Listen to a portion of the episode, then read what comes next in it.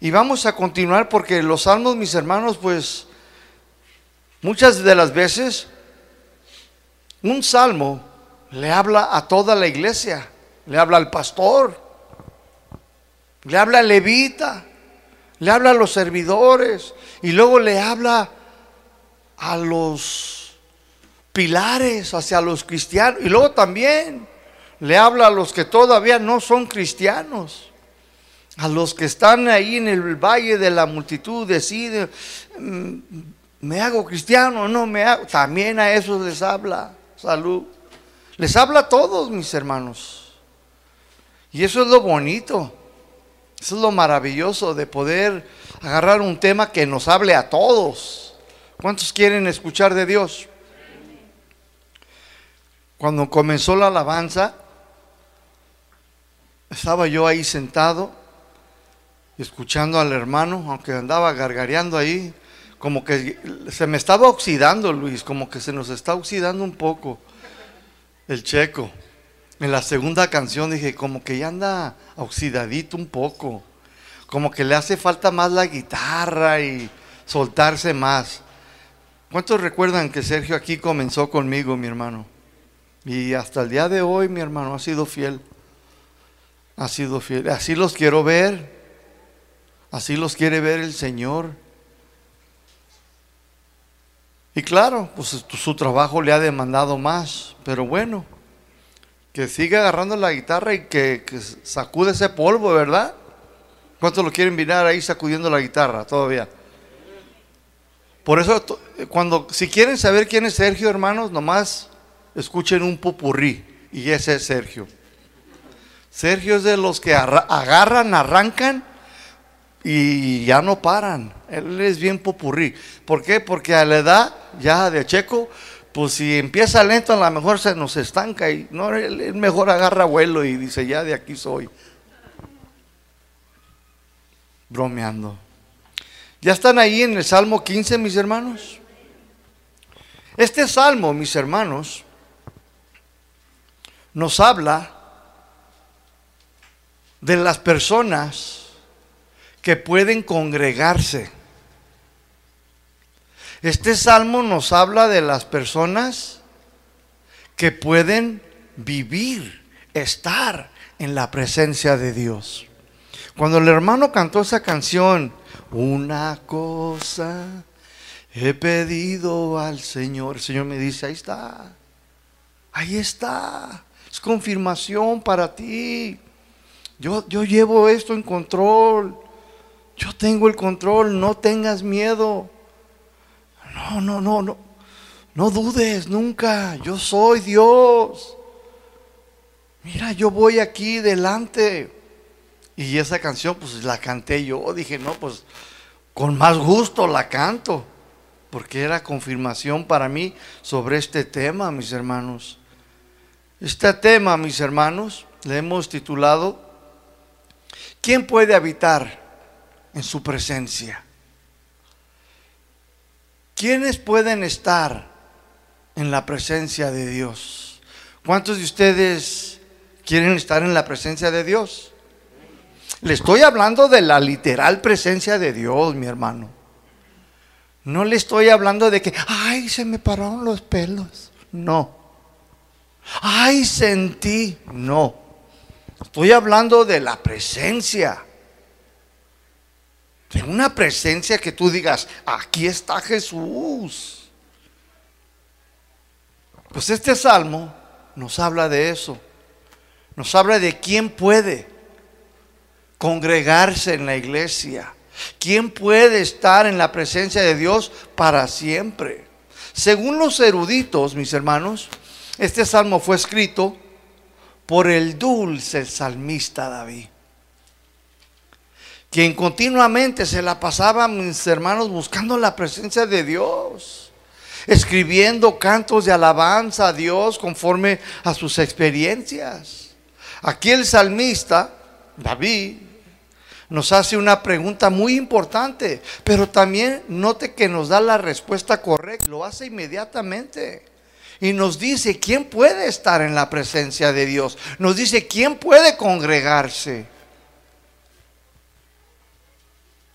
Y deberíamos, mis hermanos, nosotros también buscar la presencia de Dios continuamente y deberíamos de hacer de ella un hábito en nuestras, en nuestras vidas. Si alguien sabía estar en la presencia de Dios, si alguien tenía experiencia en haber estado en la presencia de Dios, mis hermanos, era David. También Moisés era uno de ellos. Pablo era otro de estos hombres y hubo muchos más por no mencionar todos sus nombres, pero hubo muchos más. Estar en la presencia de Dios, mis hermanos, para todo aquel puede ser una experiencia diferente. Pues no todos tendremos las mismas experiencias. Dios es el único que sabe cómo Él se va a manifestar en la vida de cada persona. El estar en la presencia de Dios, mis hermanos, va a causar un impacto en nuestras vidas que jamás Ningún hombre, mis hermanos, que lo experimentó fue el mismo. Todos los hombres que han estado en la presencia, mis hermanos de Dios, nunca más volvieron a ser igual. No volvieron a ser el, mismo hombre o la misma mujer. Yo recuerdo, mis hermanos, en el Antiguo Testamento, aquel hombre Jacob. ¿Recuerdan cuando él huyó de su hermano Isaú y se fue? Y luego después trabajó siete años para que le concedieran a Rebeca y le dieron a Lea y lo, se lo transearon. Y luego después tuvo que trabajar otros siete años y le dieron a la que él quería. Fueron 14 años. Y luego cuando volvió dijo, voy a volver a mi casa. Voy a volver allá al pueblo. Y cuando volvió mis hermanos, pues tenía temor de su hermano que lo matara porque le había robado su primogenitura. Entonces dicen, hombre, basta, ¿qué tal si me agarra y me da una cueriza y luego después, no, me quita los chamacos y me mata y se queda con todos mis camellos y los puerquitos y las gallinas? Dice la Biblia que él luchó con quién? Con un ángel de Jehová, ¿sí o no? Y después de luchar toda la noche hasta el alba, el ángel le dijo, ya suéltame. Y le dice, no, no te voy a soltar hasta que me bendigas no te suelto hasta que me diga. Y dice, ah, ¿quieres que te bendiga? Órale, pues, y pum, y le quebró la costilla, mi hermano. Dijo, ¿cómo te llamas? Dijo, me llamo Jacobito. Pues ya no te vas a llamar Jacobito. De hoy en adelante te llamarás Israel. Y de ahí nació el nombre Israel. Dice, porque has peleado con Dios y has prevalecido. Estuvo ahí agarrado del ángel. Muchos de ustedes, algunos necesitan aprender a luchar para estar en la presencia de Dios, mi hermanos. Estar allí, no irte hasta que Dios que te bendiga, mi hermano. Todos tuvieron experiencias diferentes. La de Pablo fue diferente. Pablo cayó, mis hermanos, de su caballo, ¡pum!, al piso. ¿Cuántos quieren caer como Pablo? Pues yo he visto a algunos caer así. Dios los tumba, le dice, oh sí, te crees muy sabio, te crees muy inteligente, te crees que lo sabes todo, te crees muy acá, y los tumba. Y luego los lleva de la mano. Así fue con Pablo. Para todos es diferente, mis hermanos, cuando Dios se manifiesta en su presencia. Algunos tuvieron miedo, otros temblaron ante su presencia, algunos se quebrantaron, otros fueron sacudidos. Otros fueron tumbados de su caballo, otros cayeron al piso. Lamentablemente hoy en día son muy pocos los que buscan la presencia de Dios. Son muy pocos los que buscan tener una experiencia real y verdadera y única con Él. Son muy pocos los que están dispuestos a ir tras Él hasta que lo encuentren. Y cuando lo digo, cuando digo dispuestos a ir tras Él hasta que lo encuentren, yo no digo que Él está escondiéndose. No. Simplemente Él está allí, mi hermano. Pero son los obstáculos de la vida de nuestra propia carne la que no nos permiten llegar ahí donde Él está, mi hermano. ¿Sí me, me estoy dando a entender? Hoy hay muy pocos los que buscan la presencia de Dios literalmente. Son muy pocos los que buscan tener una experiencia real, mis hermanos. En el Salmo 14, versículo 2, ahí atrás, déle la vuelta a la paginita. Salmo 14, 2, mire lo que dice aquí. mire lo que dice la Biblia. Jehová miró desde el cielo sobre los hijos de los hombres. ¿Para qué? Dice, para ver si había alguien entendido que buscara a quién? Que buscara al Papa Juan Pablo. No, dice que buscara a Dios. O sea que Dios, mis hermanos, está en el cielo y Él está así. Si mira a alguien que se está durmiendo, despiértelo. Dile, no se vale dormir. Y ahí está Dios. Dice, a ver, ¿quién me busca? A ver, a ver, a ver, ¿quién dice? No, no a nadie. Y es lo que está diciendo, dice, para ver si había alguien entendido. Son muy pocos, mis hermanos, los que están dispuestos a dejar a un lado sus actividades, sus cosas y buscar a Dios constantemente hasta estar en su presencia. Yo recuerdo, mis hermanos, en la prisión, haber leído un libro por nombre The Pursuit of God. La búsqueda o yendo tras de Dios. Fue escrito por A.W. Tusser. Desde la primera página hasta la última, mis hermanos, yo leí todo ese libro. Y ahí lo tengo, mi hermano. Y me conmovió en mi alma. Que comencé una búsqueda continua de la presencia de Dios en mi vida. Yo recuerdo, mi hermano, yo leí ese libro en la prisión y dije, cuando salga lo voy a comprar. Pero cuando lo leía dentro de la prisión, desde la primera página hasta la última, y es más, con pluma, y amarillo. Yo le subrayaba. Dije, yo quiero, a ver, ¿qué, ¿qué, onda con este libro? ¿Cómo que buscar y ir tras la presencia de Dios? Y me dediqué a eso y nada más a eso, mi hermano. Y ustedes ya han escuchado mi testimonio. Dios me encontró ahí. Dios me encontró en la prisión, mi hermano. El Señor se me apareció literalmente, no como los veo a ustedes, le estaría mintiendo, pero allí estaba mi hermano, con todo ese perfume que aquella mujer derramó sobre él. Yo decía todo lleno de lágrimas, decía yo, ¿por qué huele tan bonito? Si, si, hoy no vienen a predicar las hermanas y los hermanos, gente que venía de afuera de la calle, hoy no vienen. Y me, puse de rodillas otra vez me dice, ese es el perfume. Aquella mujer derramó sobre mí aquella botella de alabastro. Yo dije, qué bárbaro. Dije, no puede ser. Eso fue hace más de dos mil años. Dice, no. Dice, mil años para mí es un día. Fue ayer. Te equivocas. Por eso es que todavía yo huelo a ese perfume que aquella mujer derramó sobre mí. Por eso di mi vida. Por eso yo me entregué, porque yo sabía que iba a haber gente agradecida del corazón. Hay gente malagradecida, mi hermano. ¿Sabía usted eso? Sí la hay. Dios ha ayudado a gente. Dios le ha dado gracia, favor a gente y como que no lo ven. Aquella mujer, mis hermanos, fue tras la búsqueda. Cuando supo que Jesús estaba allí, ella fue tras Jesús, ¿sí o no? Y era la casa de un fariseo y le valió gorro. Y se metió, mi hermano. Pues así me pasó a mí, mi hermano. La Biblia, mis hermanos, es la más segura para ir tras la búsqueda de la presencia de Dios en nuestras vidas. ¿La qué? La Biblia nos dirá qué hacer y qué se necesita para buscar y estar en la presencia de Dios. No es para que agarremos el libro de A.W. Tosser y, y ya, no.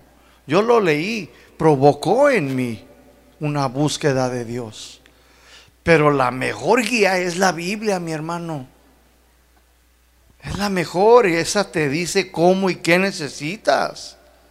En este salmo, David a través de la Biblia nos muestra qué se requiere y se necesita para poder estar en la presencia de Dios, pero también para vivir en su santo monte. Recordemos que en el Antiguo Testamento solo los sacerdotes y los profetas y algunos reyes eran los únicos que podían estar en su presencia. Nadie más podía entrar. Nadie podía estar en la presencia de Dios, mis hermanos. Ahora, ¿cuándo? Ahora, díganle, digan todos, ahora. En el Nuevo Testamento nos dice que todos podemos entrar al trono de gracia en tiempos de necesidad y misericordia. Tú y yo podemos entrar, mi hermano. ¿Cuánto le dan gracias a Dios? Sí es cierto, mis hermanos. Ahora sí podemos entrar por medio de Jesucristo ante la presencia de Dios. Pero también escúcheme, hay una manera correcta. Hay una actitud que debemos de tener, mis hermanos. Sí se puede, mi hermano. Pero hay una manera correcta y hay una actitud que tú debes de tener. Pues estamos hablando del Rey de Reyes, del Señor de Señores. Estamos hablando del Dios Todopoderoso, del Dios Omnipotente, del Dios omnipresente, del Dios omnisciente. O sea que todo lo puede, todo lo sabe y está en todo lugar. Algunos piensan y creen que pueden entrar en la presencia de Dios solamente así de fácil. No más porque Él dice, no más porque yo creo. Y piensan que pueden entrar en la presencia de Dios así como están. Hay rencor, envidia, codicia, todos llenos de pecado. Y luego sin, sin algún arrepentimiento. No, mi hermano, no se puede así, mi hermano. Dios es que, Dios es santo. Y no nomás santo, es santísimo, mi hermano. No hay nadie más santo que nuestro Dios. No hay nadie en la faz de la tierra, ni en el cielo, mi hermano. Porque santo es el Señor. Santo es su nombre. Santo es su esencia, mis hermanos. Por eso Dios le dijo a Moisés, tú no puedes verme, porque ciertamente si me ves, te vas a morir. La carne y la sangre no me pueden ver, porque yo soy santo. Tú no puedes ver mi gloria, Moisés, pero voy a tener compasión de ti. Ahí te va, voy a poner mi mano, te voy a, te voy a cubrir, pero voy a pasar delante de ti con mi presencia y te voy a permitir que mires mi espalda.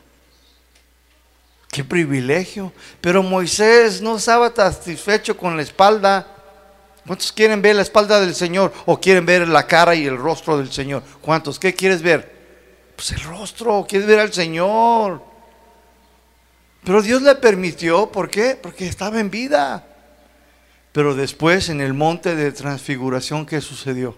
Dice, ah, ya se me hizo dos mil años. O sea que Dios nunca se olvidó de aquel anhelo aquel deseo de querer ver a Dios. Y lo vio, mi hermano. Y ahí estaba Elías, estaba Moisés. Y ahí estaba con Jesús, mi hermano. Qué padre, ¿no lo cree usted? Entonces, no pensemos, mis hermanos, que podemos estar en su presencia nada más así de fácil. No, mi hermanos. David nos dice ¿Cómo podemos estar en su presencia? Y nos dice también, escúcheme bien, ¿quién puede congregarse en una iglesia? Salmo 15.1. Dice Jehová, ¿quién habitará en tu tabernáculo? Pregunta. Si ves aquí, David le preguntó a Dios, no le preguntó a su abuelito, no le preguntó a su mamá. David fue directo a Dios y a él mismo le preguntó, mi hermano. ¿A quién debes de ir tú? ¿Al Papa? ¿A la Guadalupana? Santo Toribio. No, a Dios mismo, pregúntale. Dios mío, le dice. Otra versión dice, Dios mío, ¿quién puede habitar en tu tabernáculo? La palabra habitar es muy importante estudiar. Aquí la palabra habitar viene una palabra hebrea sacán, con cada kilo, sacán, que significa volverse a un lado del camino para hospedarse. O sea, vas para, por el camino, ¿eh? Vas por el camino y luego dices tú, estoy cansado, necesito dormir. Y llegas y te haces a un lado y llegas a un hotel. Pero no te vas a quedar allí, ¿verdad que no? Porque vas de paso. Eso nada más es irse del camino y hospedarse, quedarse. Pero también, mis hermanos, nos habla de como invitado. También, mis hermanos, habitar nos habla también del lugar de reunión. O sea, congregarse en un lugar. O sea, el lugar donde se juntan. Y luego dice, entonces, ¿quién puede reunirse? ¿Quién puede hospedarse? ¿Quién puede estar en este lugar? Dicen, ¿qué? Dice, tabernáculo. ¿Qué significa tabernáculo? De la palabra hebrea, Mishklán, con cada kilo. Mishklán, hasta parece que estoy hablando en azteca, zapoteco. Mishklán, que significa, escúcheme bien, literalmente un santuario, una tienda de campaña. Este era el lugar donde los judíos, mis hermanos, el tabernáculo, ellos venían y traían sus ofrendas, sus sacrificios y adoraban a Dios. Ese era el tabernáculo, era una tienda. Era el lugar donde ahí ellos venían traían sus sacrificios y ahí se manifestaba la presencia de Dios. Entonces, ¿qué está diciendo aquí David, David? Está diciendo, Dios mío, ¿quién puede reunirse? ¿Quién puede congregarse? Es lo que está diciendo. ¿Dónde dice? En tu tabernáculo, o sea, en tu santuario. Es lo que quiere decir tabernáculo. Santuario, campaña lugar de reunión. Dice, ¿quién puede congregarse? ¿Quién puede reunirse? Dice, hoy en día en la iglesia, en el lugar donde tú te manifiestas. Dios, mis hermanos, le había dicho a Moisés que levantara un tabernáculo, una tienda, donde los judíos podrían venir y adorar a Dios por medio de sus ofrendas y sacrificios por sus pecados. Y que su presencia se iba a manifestar allí. ¿Cuántos dicen amén? Dios iba a manifestar en el lugar santísimo.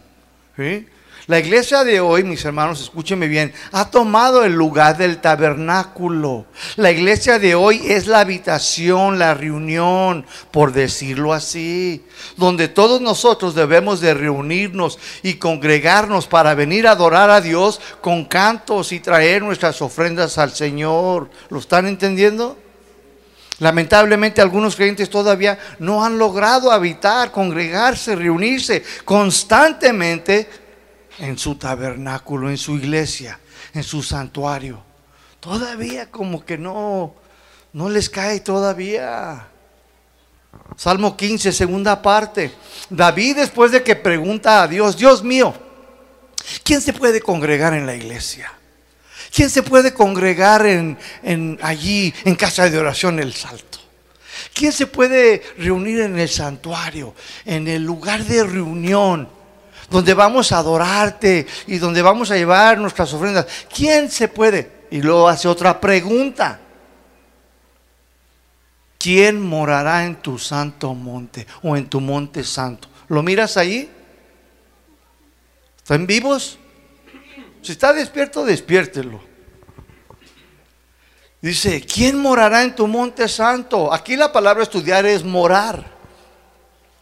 Que nos habla, mis hermanos, de residir, vivir en un, en un lugar determinado.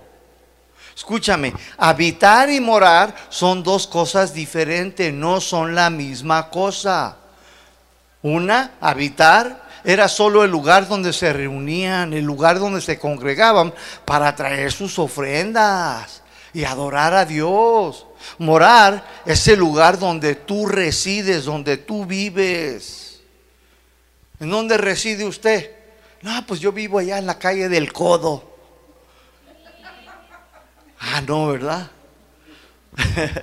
yo vivo en la calle de tal y tal, ¿verdad? Y luego me da el número ahí resido, ahí es donde yo duermo, ahí es donde yo como, ahí es donde yo pues, hago todo, ¿sí o no? Pues es ahí donde usted vive. Pues bueno, el morar es donde vive y está Dios, es el lugar donde Dios está todos los días, mis hermanos. El Salmo 91, versículo 1 dice así, Salmo 91, 1, el que habita al abrigo al amparo del Altísimo y dice, morará la sombra del Omnipotente. ¿Sí? Dice, el que habita.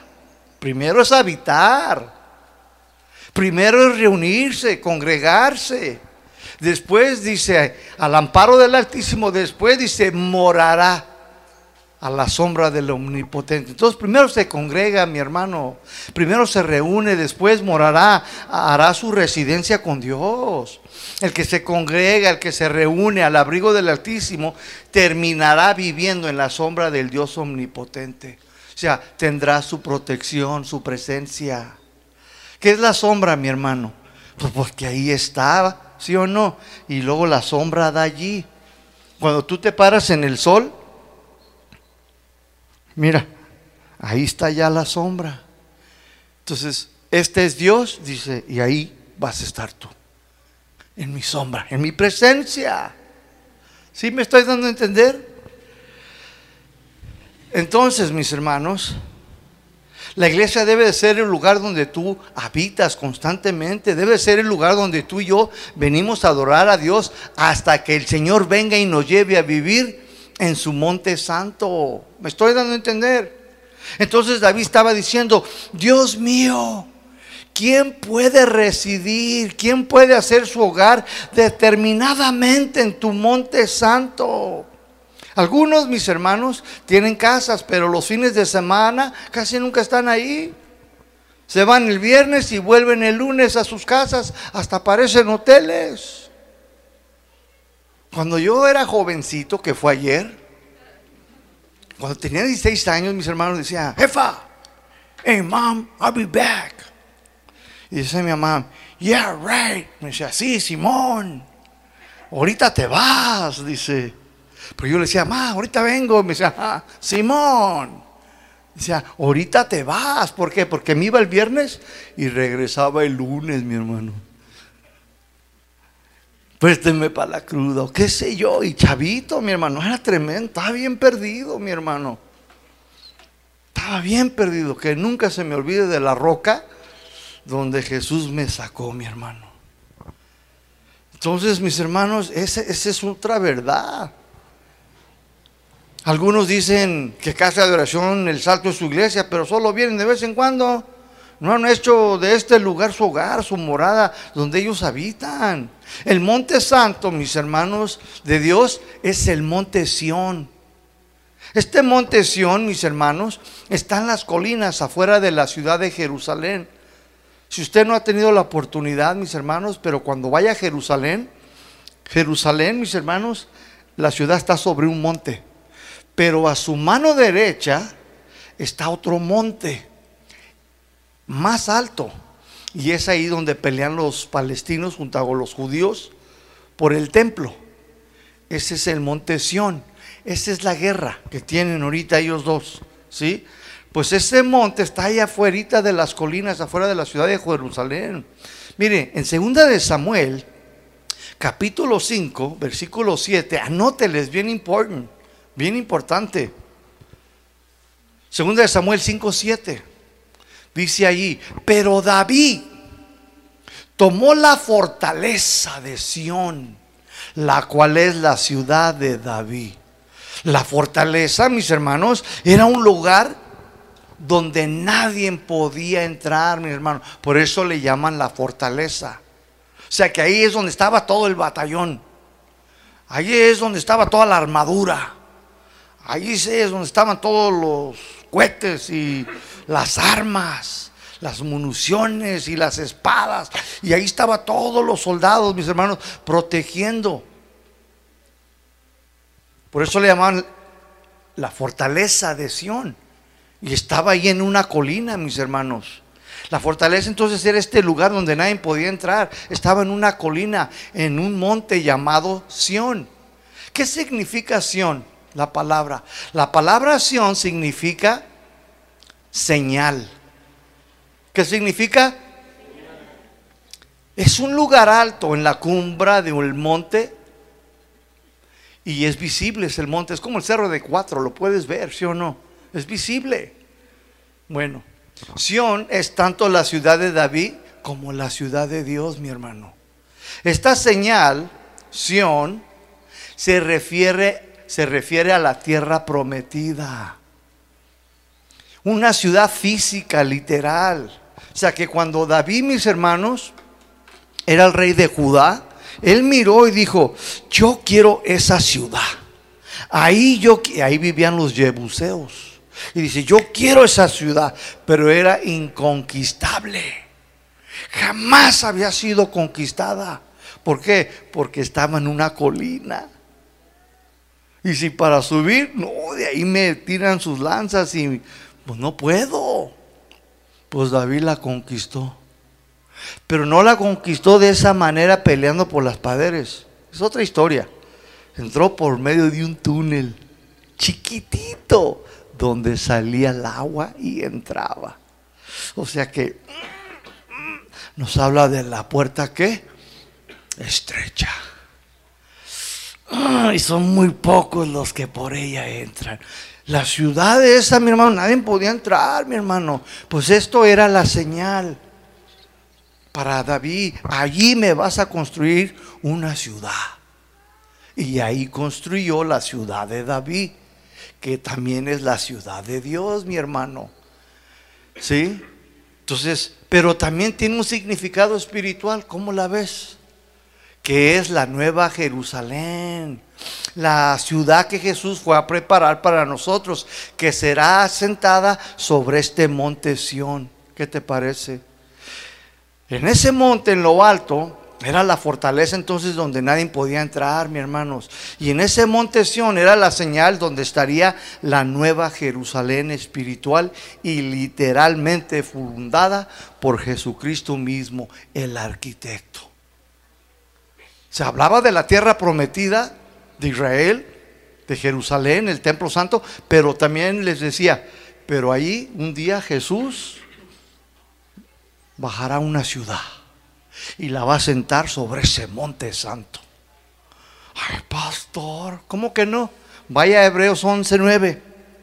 Hebreos 11:9. Por la fe, Abraham habitó como extranjero allí en el salto dice, como tierra ajena, morando en tiendas, dice, de campaña con Isaac y Jacob, coherederos de la misma promesa. Versículo 10, 11, 10, dice, porque esperaba, ¿qué esperaba Abraham, mi hermano? Dice, la ciudad que tenía fundamentos, cuyo arquitecto y constructor es quién? Es Dios. O sea que Abraham, mis hermanos, cuando él estuvo aquí en la tierra, en Guadalajara, Estoy parafraseando. En Jerusalén, obvio. No van allá con Chuy. El pastor está diciendo que Abraham era de Jalisco. No. Abraham, mis hermanos, escúchenme, ¿qué nos dice? Que no tenía su corazón en esta tierra, no tenía su mirada en las cosas terrenales, él tenía junto con sus hijos su mirada en la ciudad celestial, la nueva Jerusalén, mi hermano. Jesús dijo, en la casa de mi Padre muchas moradas hay. Si no fuera así, se los hubiera dicho. Voy pues a preparar un lugar para ustedes, para que donde yo esté, ustedes también estén conmigo. En Apocalipsis 21.1, mira lo que nos dice Apocalipsis capítulo 21.1. Dice ahí, vi un cielo y una tierra nueva, porque el primer cielo y la primer tierra pasaron ya dejaron de existir, dice, y el mar ya no existía más. Así de que aprovechen y váyanse a Vallarta ahorita, hermanos. Porque ya el mar ya no va a existir en el cielo. Dice, la primera tierra pasaron y el mar ya no existía más. Versículo 2. Yo, Juan, tú, este Juanito no, ¿eh? Juan el apóstol. Dice, yo, Juan, vi la santa ciudad la nueva Jerusalén, dice, que descendía del cielo de Dios, dispuesta como una esposa ataviada para su marido.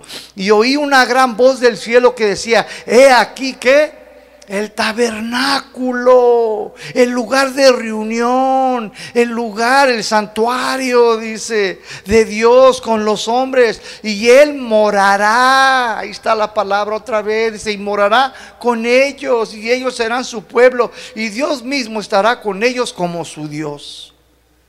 ¿Está confirmado, sí o no?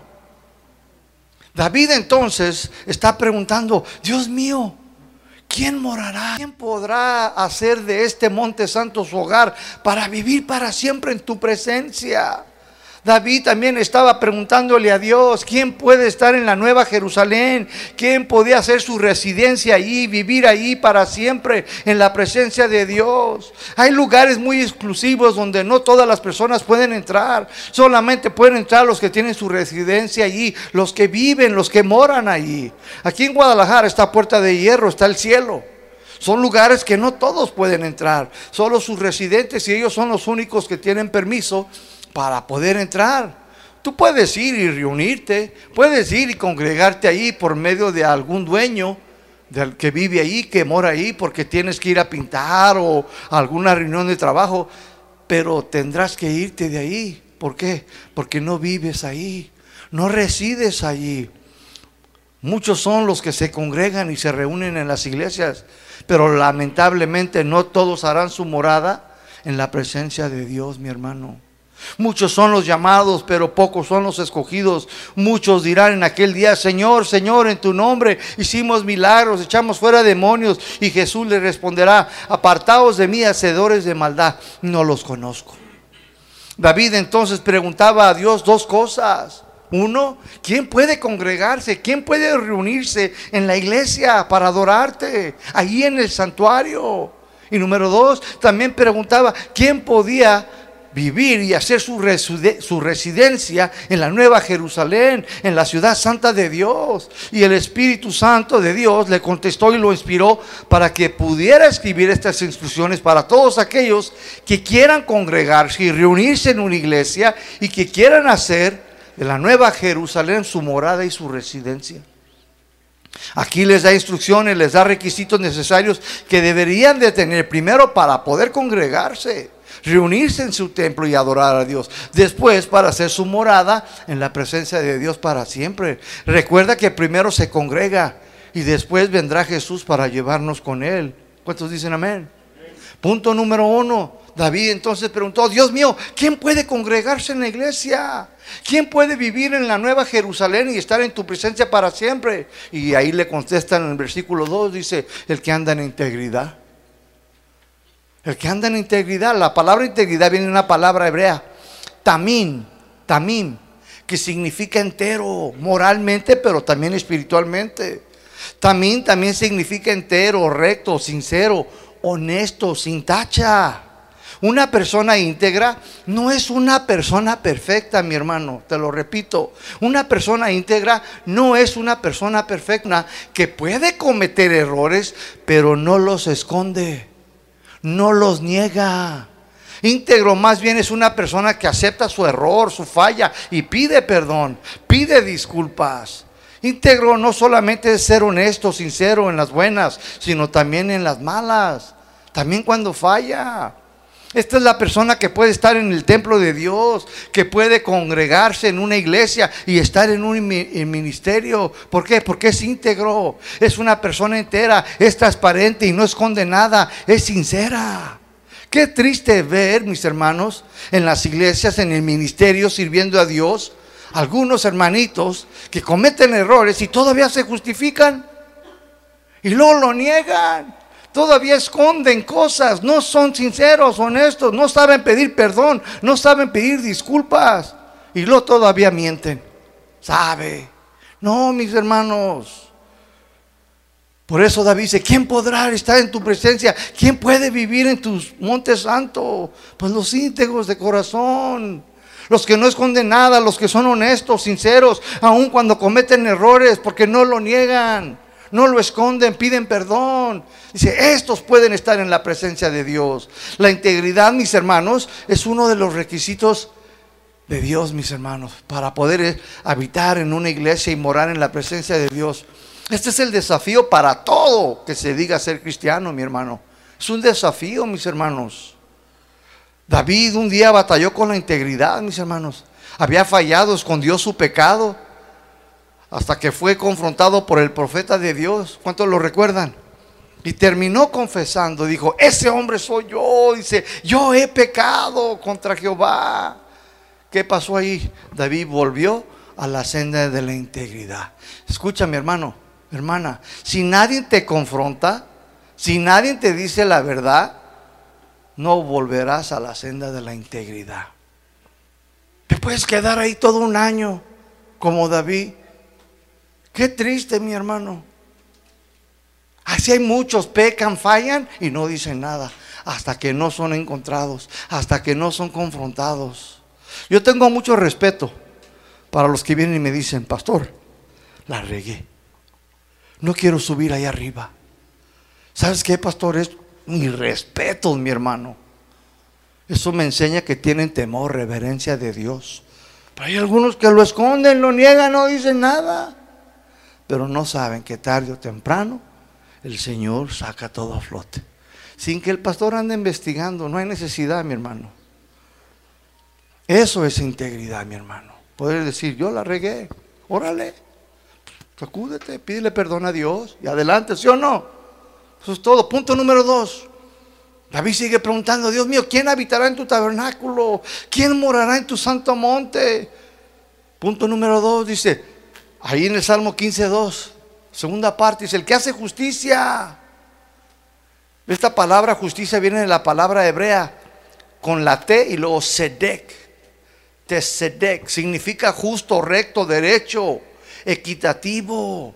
Nos habla de una persona que hace lo que es correcto, que no se deja corrompir, no se deja manipular por él o por ella, por el mejor amigo, por la esposa, por el esposo. No se dejan. Es un esposo, es una persona equitativa, equilibrada, justo, o sea, es imparcial. Es una persona justa, no te va a dar de más y no te va a dar de menos, te dará lo justo. Es una persona derecha, no tiene doble vida. Todo lo que hace es derecho y es recto, mi hermano. Hacer justicia es uno de los requisitos para poder entonces congregarte en una iglesia y sentir la presencia de Dios y poder después hacer tu, residencia allá en el cielo con Dios. ¿Te imaginas a alguien aquí que no hace lo recto congregándose continuamente? Hermana, me presta y luego no te paga. Hermana, me presta y luego ya se, ya se llevó como a cinco hermanos. ¿Qué vamos a hacer? Aplaudirle todo. ¡Eh! Se salió con la de bien inteligente. Hombre sáquese. Usted no se puede congregar aquí. Esto no es un lugar, la iglesia no es un lugar donde tú vienes y haces lo, que es incorrecto continuamente. ¿Para qué? Mejor vete allá afuera, ¿sí o no? Entonces es lo que David está preguntando. ¿Quién puede congregarse, Señor?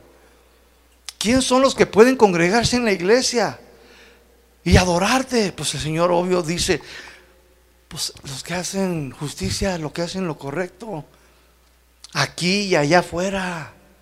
Mateo 6:33 dice, Mateo 6:33, lo primero que deben de hacer es buscar las cosas de Dios y hacer lo que es justo, lo que es recto delante de Dios. Y lo dice, y todas las cosas le serán que añadidas, dice, busca primero que la justicia, el reino de Dios y su justicia. O sea, buscar primero entonces, mis hermanos, las cosas que son importantes para Dios.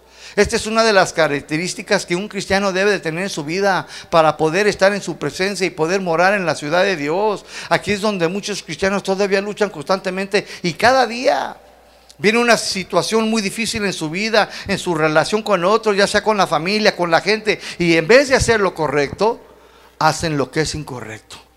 Hacen lo contrario. Pero eso sí, quieren que Dios les añade las cosas que necesitan. No, no es así, mi hermano. Primero es hacer lo recto. Y luego Dios te añade. Luego vienen las bendiciones. Primero debemos de buscar las cosas de Dios. Debemos de buscar primero cómo ser mejores esposos, mejores esposas, mejor hijo, mejor siervo, mejor cristiano. Y hacer lo que es correcto. Y después Dios añadirá, añadirá las cosas que tú necesitas.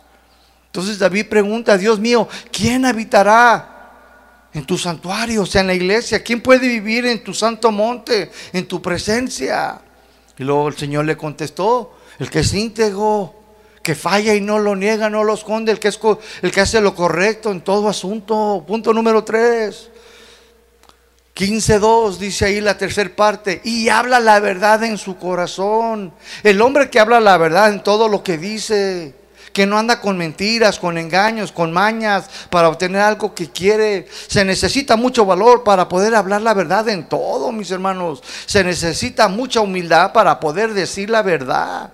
El hombre que dice la verdad, aunque tenga que humillarse y reconocer que hizo mal, este podrá estar en el santuario, en la iglesia pero también va a poder hacer su morada en la ciudad de Dios y estar en su presencia para siempre. Pablo le dijo a los Efesios 4:25, Efesios 4:25, Pablo les dijo a los Efesios, por eso ya no deben de mentirse los unos a los otros. Todos nosotros somos miembros de un mismo cuerpo, así que digan siempre la verdad. Lo estoy leyendo de la versión, Dios habla hoy. Se digan siempre la verdad.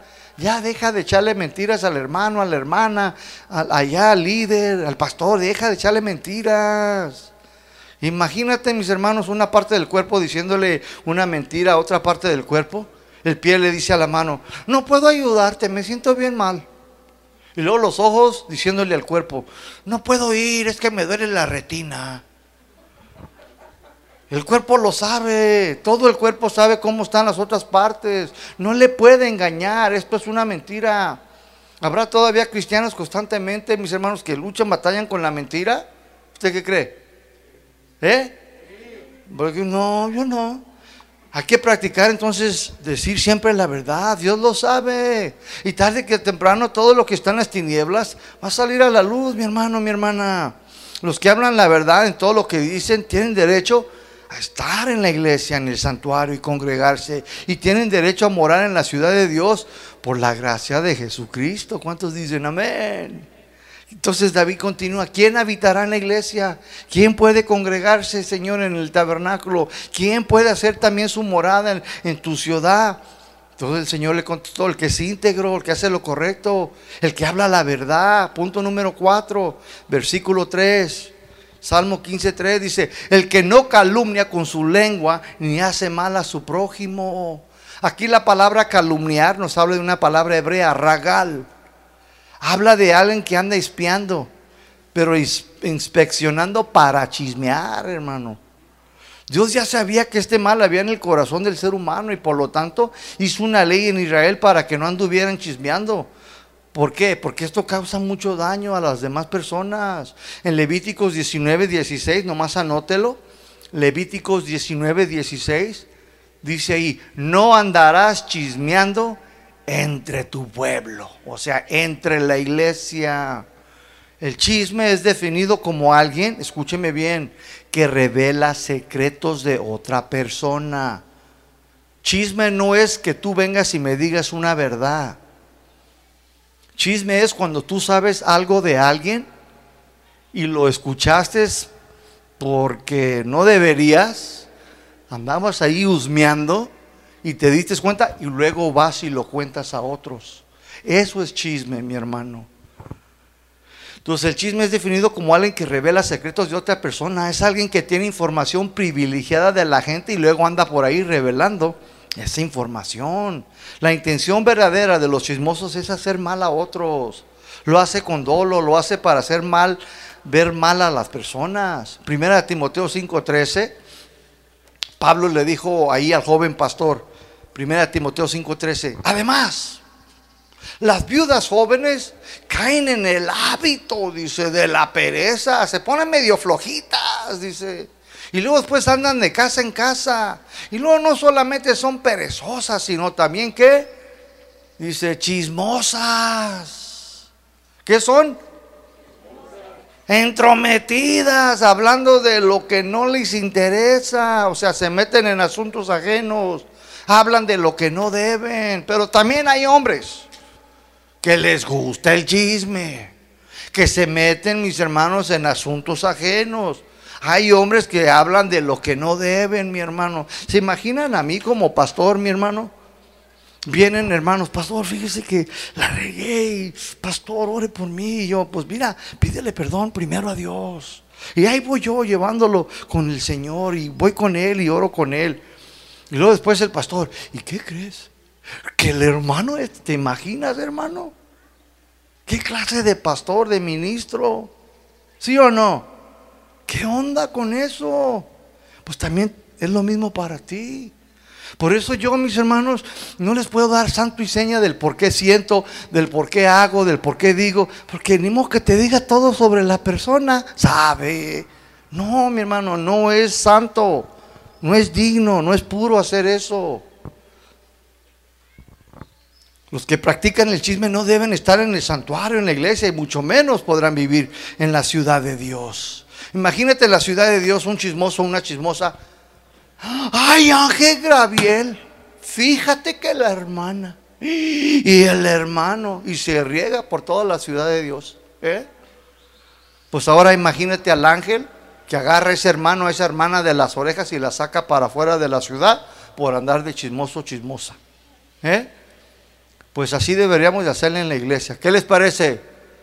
Mira, nomás dijeron dos, amén. No tengan miedo, que andan de chismosos, chismosas o qué? Así deberíamos de hacer. Esta ley de Dios de no andar chismeando entre el pueblo todavía está vigente. ¿Sabías tú eso? Pues es una ley moral. Esta ley siempre estará vigente en la iglesia de casa de oración, el salto.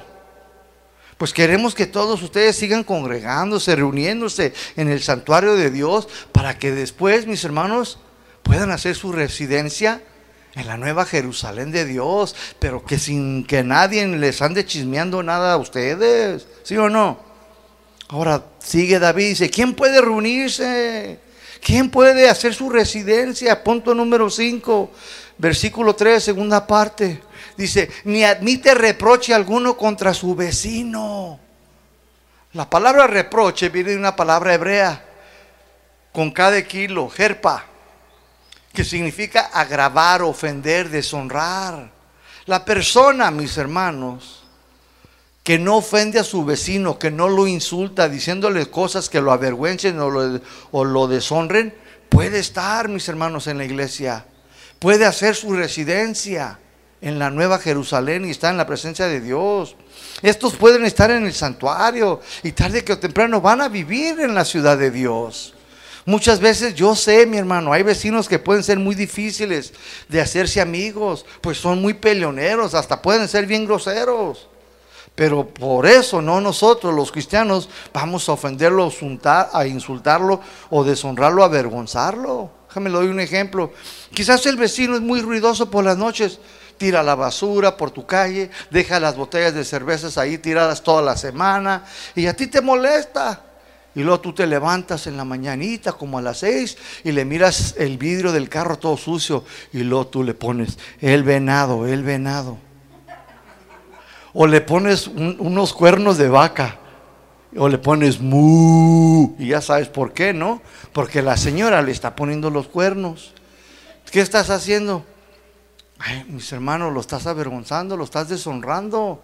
Nosotros no debemos de hacer eso. Hay muchas maneras de ofender a una persona, hay muchas maneras de insultarlos, avergonzarlos. Estos que ofenden, que insultan, que avergüenzan a sus vecinos, no deberían y no pueden reunirse en, la iglesia de Dios, y mucho menos van a poder estar en la ciudad del Señor. Es triste ver cómo algunos creyentes hasta se le ponen el tú por tú a los vecinos y les dicen de tripa, corazón y bofe, en vez de orar por ellos, ora por tus enemigos, ¿no dice así Jesús? En vez de tratar de ganártelos, Pablo dijo, si depende de ti, estad en paz con todo, ¿sí o no? Los discípulos un día le preguntaron al Señor, Señor, enséñanos a orar. Y ahí está Jesús, Padre nuestro, que estás en el cielo. Y lo dice, perdona nuestras ofensas como también nosotros perdonamos a los que nos ofenden, ¿sí o no?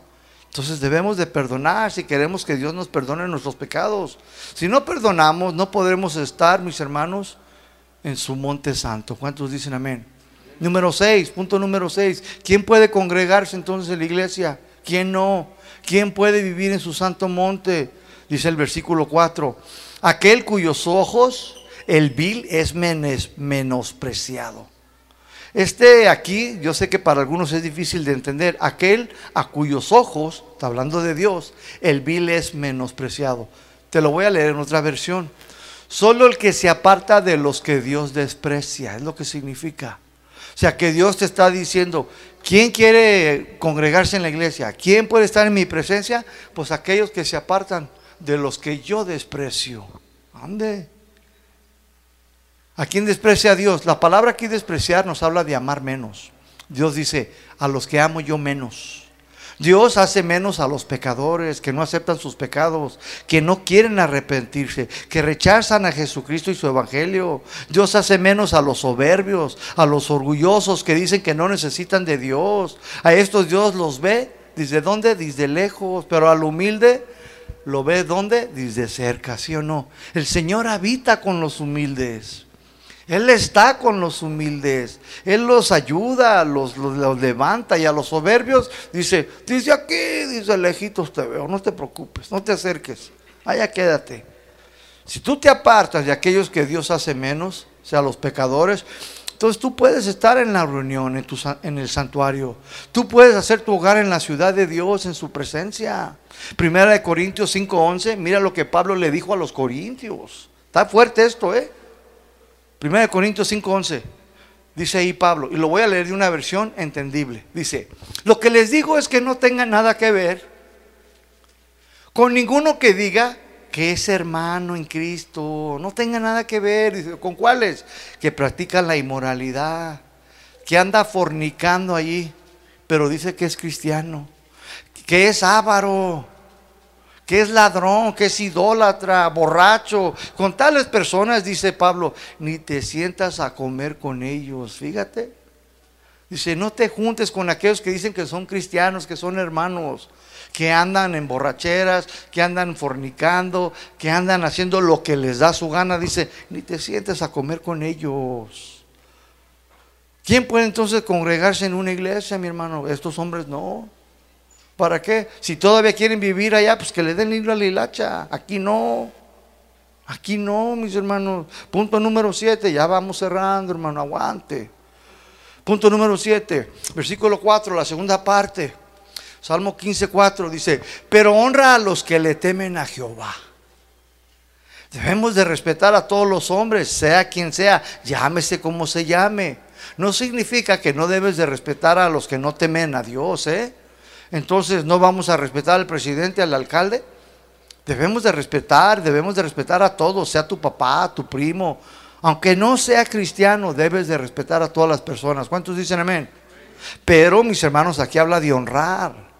Debemos de honrar a los que en realidad temen al Señor. La palabra honrar viene una palabra hebrea aquí, cabot, con cada kilo, que significa respetarlos, tenerlos, tenerlos en una alto estima que les debes de dar un lugar especial, pero con decoro.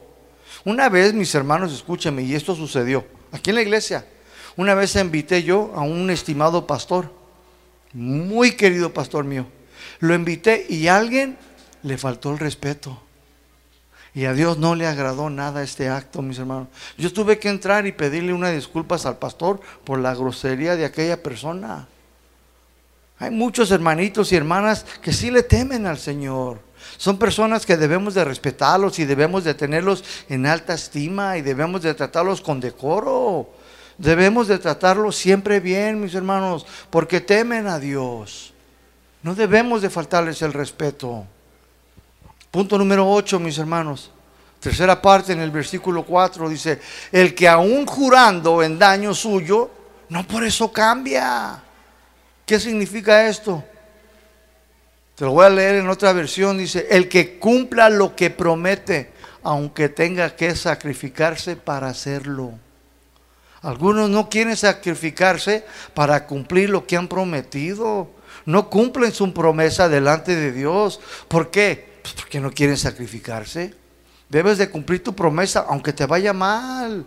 Algunos prefieren no cumplir la promesa porque no quieren perder nada. No les gusta pagar el precio.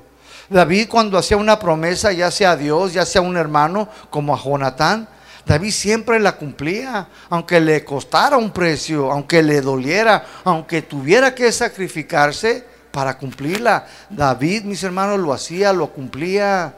Algunos ya no quieren cumplirle a la señora la promesa que le juraron en el altar delante de Dios y los hermanos. Algunos ya no quieren cumplir la promesa que le hicieron a Dios un día en el altar. Aquí se arrepintieron para vivir con Él y vivir en santidad y caminar. Ya no quieren, mis hermanos. Ya no quieren cumplir esa promesa. Ya miraron que, ay, tengo que vivir en obediencia. Tengo que someterme y tengo que obedecer y tengo que... Y ya no quieren. Algunos no quieren ni pagar la promesa. Quisieron ayudar para la construcción del templo. ¿Por qué? Pues porque no les gusta sacrificarse. No les gusta pagar el precio. No quieren perder nada. No quieren que les vaya mal. Solo quieren todo para acá. No, si hiciste una promesa, cúmplesela al Señor. ¿Cuántos dicen amén? Le dices una promesa a tu esposa, cúmplesela. Le dices una promesa al Señor de vivir con Él y caminar con Él en obediencia y santidad, cúmplesela. Número 9, mis hermanos. Versículo 5. Dice, quien su dinero no dio a usura.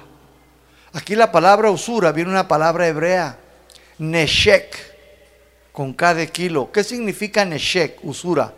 Nos habla de intereses, interés. O sea, el que no cobra intereses por hacer préstamos. Yo le pregunto, ¿podrá haber cristianos que prestan dinero y cobran intereses? ¿Usted qué dice? Se quedan calladitos. ¿A poco ya tienen hambre? Claro que sí, mi hermano. Y a veces son los tiburones más sanguinarios te cobran tres veces de lo prestado. Yo conocí a alguien así y era cristiano y decía que era el pastor. ¿eh? Un día yo le pregunté, le dije, que por qué hace eso y sabe lo que me dijo, es business, mi hermano, es business. Es negocio y no está mal. Yo le ayudo y él me paga con interés. Así es la vida, es la ley. Y luego me dice, ¿qué? ¿Usted no va al banco a pedir prestado y el banco no le cobra intereses? ¿Sí o no? Y yo, no, pues sí. Y luego yo le pregunté, ¿pero cuál es la ley de Dios? No, Éxodo 22, 25, no cobres intereses a tu hermano a quien te pide prestado, sabe. ¿Qué dice la ley de Dios? Eso dices tú, eso dice el banco, pero ¿qué dice Dios? Tú eres cristiano. No le gustó mi hermano, ¿eh? Jamás me invitó a predicar ni a hablar la palabra. Y dije yo, el que perdiste fuiste tú, yo gané, porque te dije la verdad, porque eso está mal, ¿sí o no, mi hermano?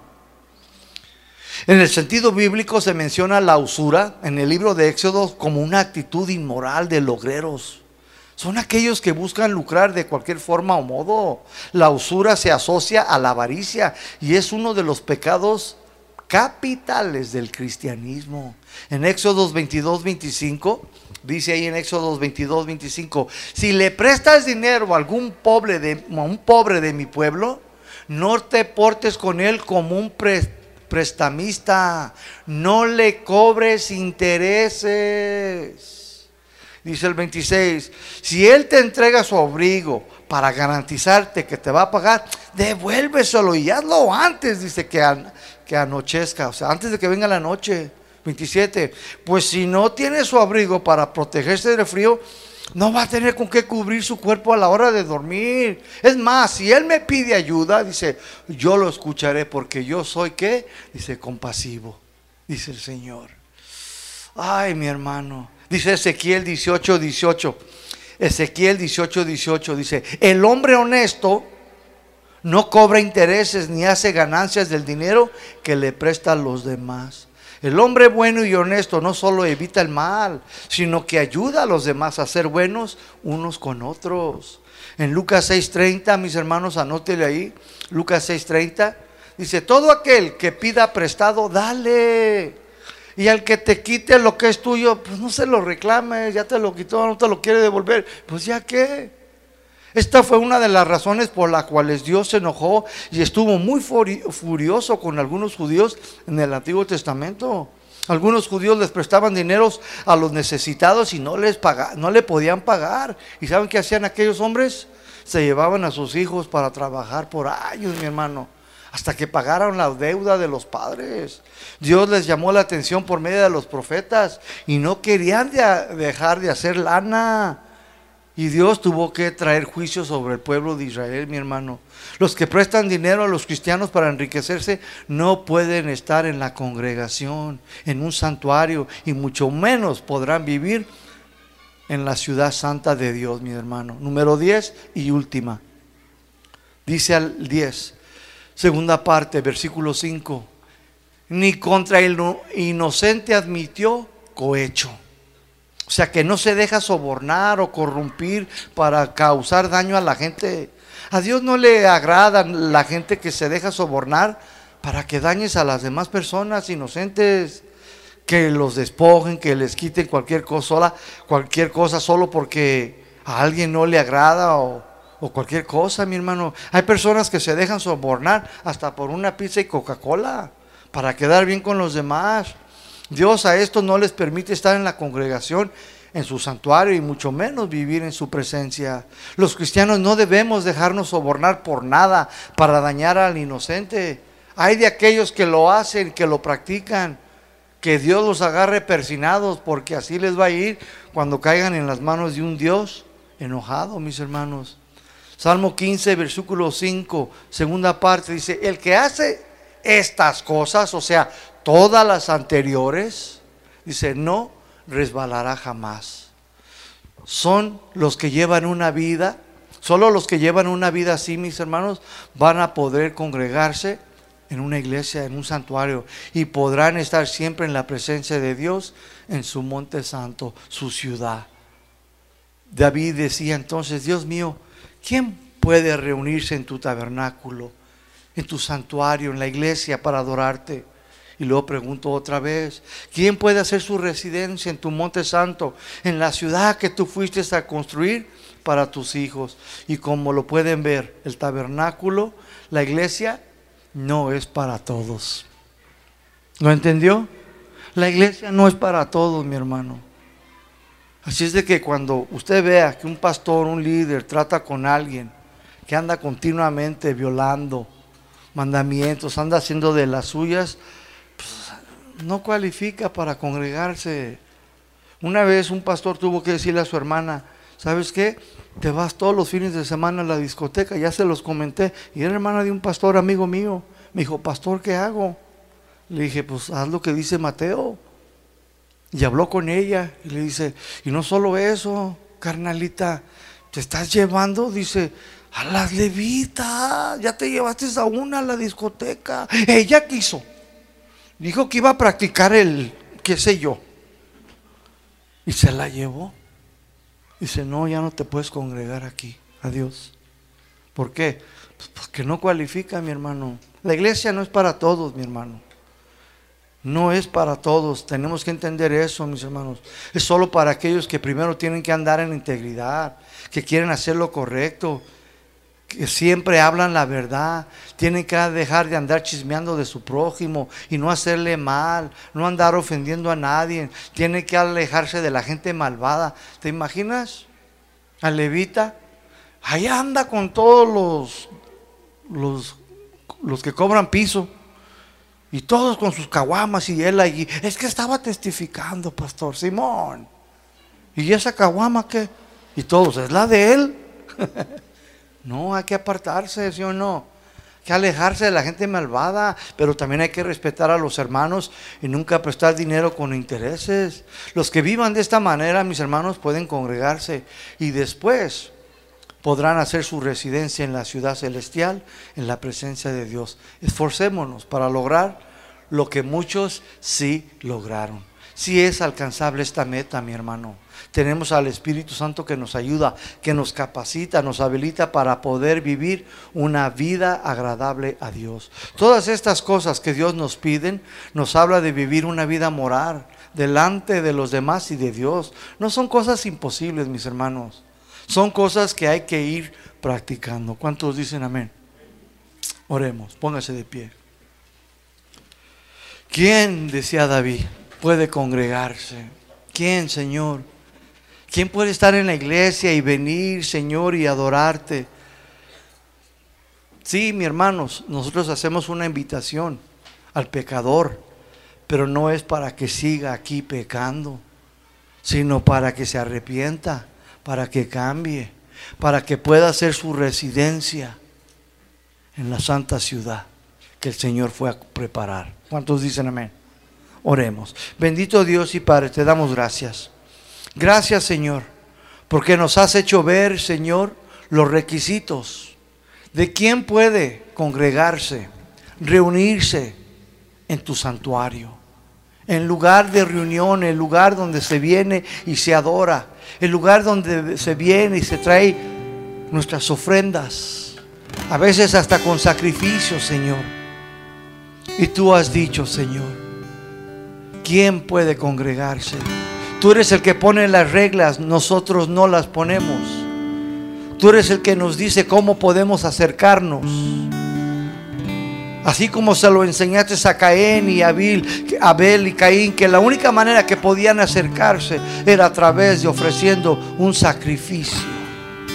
Así también tú, Señor, nos has impuesto, Señor, que para poder congregarnos y poder residir en aquella nueva ciudad del monte Sión, donde nadie puede entrar, Señor, porque es una fortaleza y es la fortaleza de Dios donde los millares y millares de ángeles cubren, protegen esa ciudad donde nadie puede entrar, si no es por la gracia y por medio de Cristo Jesús. Ayúdanos, Señor, a vivir en integridad. Ayúdanos, Señor, a no esconder, Señor, a no negar cuando fallamos, Señor, sino aceptarlo. Porque solo estos podrán, Señor, congregarse. Ayúdanos, Señor, a hacer lo correcto, a hablar la verdad, a respetar, Señor, aquellos que temen, aquellos que te reverencian, Señor, a tenerlos en alto estima. Ayúdanos, Señor, a jamás, Señor, prestar, Señor, y cobrar intereses a los hermanos. Ayúdanos, Señor, a parar, Señor. Si batallamos alguno con el chisme, Señor, tampoco, Señor, porque este es el lugar donde queremos que tú cambies nuestras vidas, que cambies nuestras actitudes, nuestras conductas, Señor, porque eternamente queremos ir tras tu presencia. Qué bueno es estar en tu presencia. En tu presencia, Señor, hay plenitud de gozo, hay plenitud de paz, hay bendición en tu presencia. Porque en tu presencia tenemos tu rostro, en tu presencia hay misericordia, en tu presencia hay compasión, Señor, hay benignidad, Señor. Es ahí donde nosotros queremos estar, es en tu presencia. No hay otro lugar que llene más el alma, el corazón, la vida del ser, si no eres tú, Señor. Está comprobado, Señor, que las riquezas, que los materiales, las cosas de este mundo jamás han podido llenar al hombre y lo han hecho satisfecho porque muchos se han quitado la vida, Señor. Millonarios, Señor. Hombres, Señor, de que han ganado prestigio a través de sus talentos y sus dones. Se la han quitado solamente porque hay un vacío en su corazón. Queremos tu presencia en este lugar, en nuestras vidas. Señor, no nos permita subir acá arriba, Señor, si no estamos bien contigo, Señor. No nos permita, Señor, ayúdanos a ser honestos, a ser transparentes, Señor, porque todo lo ves tú, Señor. Cámbianos, Señor, transfórmanos con el poder de tu palabra, Señor, creadora, en el nombre precioso de Cristo Jesús. Amén y amén. Dale un aplauso al Señor. Dáselo fuerte. Dile gracias, Señor.